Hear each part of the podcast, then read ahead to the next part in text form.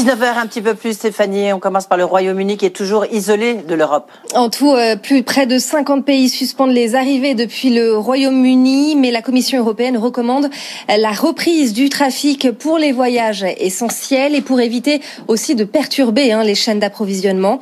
L'objectif est euh, d'éviter les pénuries tant du côté britannique qu'européen. Euh, pour l'heure, en tout cas, les embouteillages se multiplient à la frontière. Certains camions sont même totalement bloqués. Bonsoir Alexandra Paget. Euh, justement, qu'en est-il des échanges commerciaux entre la France et le Royaume-Uni Alors, la France exporte vers le Royaume-Uni plus de biens en valeur qu'elle n'en importe. C'est même notre principal partenaire commercial, notre sixième client, notre septième fournisseur. Le Royaume-Uni, c'est le premier excédent commercial de France, de la France, 12 milliards et demi d'euros l'année dernière. Alors évidemment, en cas de no deal, du côté français, on s'attend à une perte de 0,1 point de PIB l'année prochaine. Et Alexandra, du côté euh, britannique, que se passerait-il? Alors, le Royaume-Uni, lui, a exporté 33,6 milliards de biens vers la France et en a importé 21,1 milliards l'année dernière. Ces chiffres sont évidemment à relativiser en raison de la pandémie cette année, bien sûr, mais cela vous donne un ordre de grandeur. Et puis, euh, les secteurs français euh, les plus les plus concernés sont bien sûr les vins, vous vous en doutez, la France est leader avec 33% de part de marché. Le BVP, je ne savais pas ce que c'était avant de préparer ce plateau, c'est la boulangerie, la viennoiserie et la pâtisserie, les produits laitiers.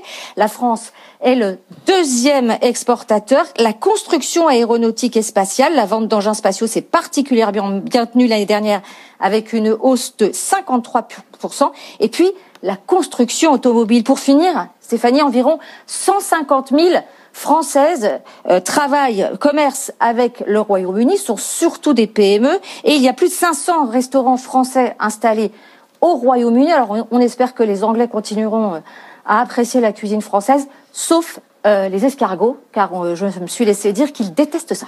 ben voilà, on en sait plus sur les échanges franco-britanniques. Merci Alexandra Paget. Euh, pendant ce temps, le tour de vie sanitaire se poursuit en Europe. L'Irlande réinstaure un confinement à partir du 24 décembre et jusqu'au 12 janvier. Il y aura néanmoins des assouplissements et des exceptions pour les fêtes. Dublin prolonge aussi la suspension des vols avec la Grande-Bretagne au moins jusqu'au 31 décembre.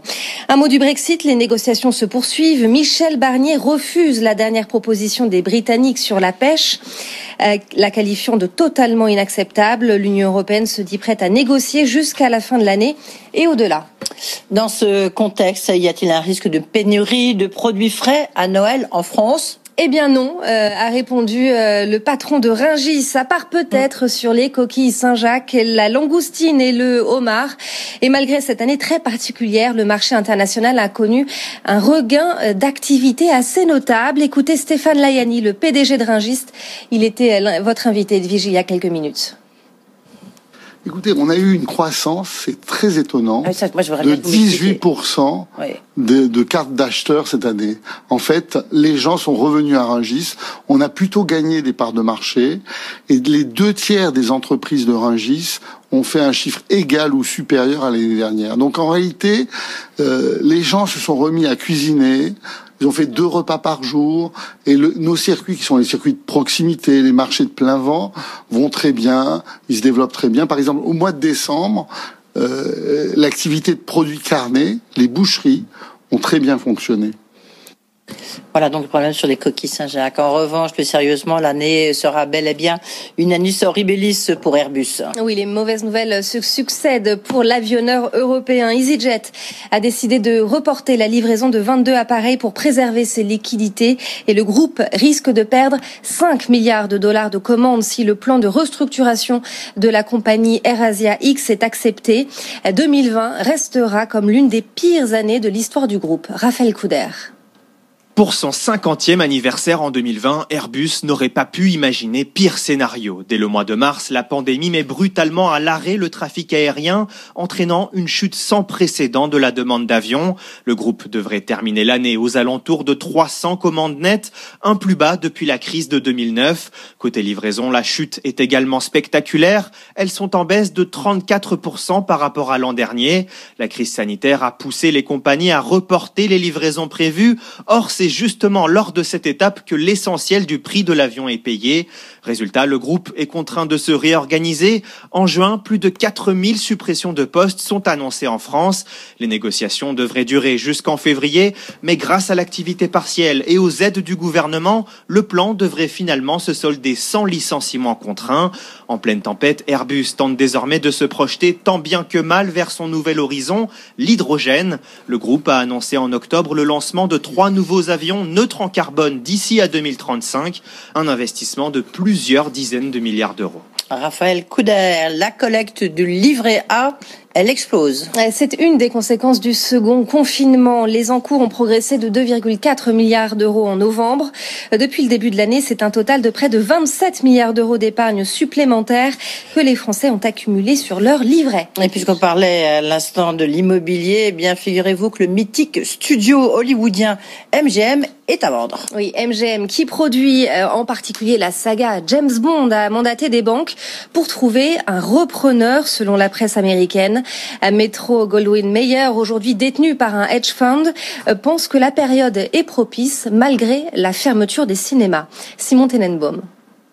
MGM veut surfer sur l'explosion du streaming. Le studio est certes durement touché par la fermeture des cinémas, la sortie du prochain James Bond ne cesse d'être repoussée, mais le groupe a d'autres actifs dont la valeur est portée par la demande des plateformes, ses séries comme Fargo ou Handmaid's Tale et son catalogue qui compte plus de 4000 titres de James Bond à Rocky en passant par Terminator. Une opportunité pour le hedge fund Encourage Capital, principal actionnaire de MGM, lui qui a repris le studio en faillite il y a dix ans, cherche une porte de sortie.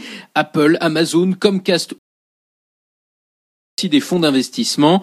Il s'agit maintenant de fixer un prix. En 2018, des discussions informelles avaient déjà eu lieu avec Apple pour un deal à 6 milliards de dollars, mais le studio viserait une valorisation à plus de 8 milliards.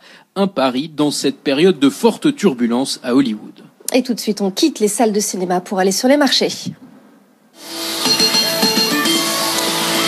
Le CAC termine en nette hausse ce soir, plus 1,3% à 5466 points. Et on va voir ce qui se passe à Wall Street. On retrouve Sabrina Cagliozzi euh, depuis euh, New York. Et Sabrina, bah ça y est, il y a une première euh, commande hein, américaine pour le 737 MAX de Boeing. Oui, il s'agit d'Alaska Airlines euh, qui avait déjà passé une commande sur ces appareils, mais qui a décidé euh, d'augmenter euh, le nombre d'appareils, le faisant passer de 32 à 68. Donc au total pour le 737 Max, ce qui eh bien profite au titre aujourd'hui après un moment d'hésitation, mais désormais de nouveau en hausse, plus 0,3% pour Boeing à 220 dollars 04. Parmi les autres valeurs qui se distinguent, Peloton euh, qui grimpe de 12% après euh, le rachat d'un spécialiste de l'équipement fitness pour 420 millions de dollars. Et puis on notera également Tesla qui recule encore aujourd'hui pour sa deuxième journée au sein de l'indice S&P 500 après avoir cédé 6,5% hier. C'est une baisse encore de 4%. Le S&P 500 qui est quasi inchangé, 3700 points. Le Dow Jones, de son côté, recule de 0,3%. Bon, l'indice Nasdaq est en hausse, plus 0,3%. Euh, merci beaucoup, Sabrina Cagliozzi. Et puis, je termine ce journal par euh, cette information qui nous parvient de Matignon, euh, qui annonce une reprise limitée des flux de personnes du Royaume-Uni vers la France sous conditions sanitaires de tests négatifs, Edwige. Merci, Stéphanie. Stéphanie Colo, on vous retrouve tout au long de cette soirée. Suivez l'actualité au plus près de votre vie quotidienne avec les chaînes locales de BFM. Soyez les bienvenus sur BFM Paris. Info, trafic, météo, sport, culture. BFM en région. Regardez notre vélo BFM Paris. Nous allons éclairer vos trajets quotidiens. Déjà à Paris et en Ile-de-France, Lyon et sa métropole. Bienvenue sur BFM Lyon. Lille, son agglomération et le littoral. Bonjour Lille, ravi de vous retrouver. Les locales de BFM au plus près de vous. Sur la TNT, les box opérateurs et sur tous vos écrans.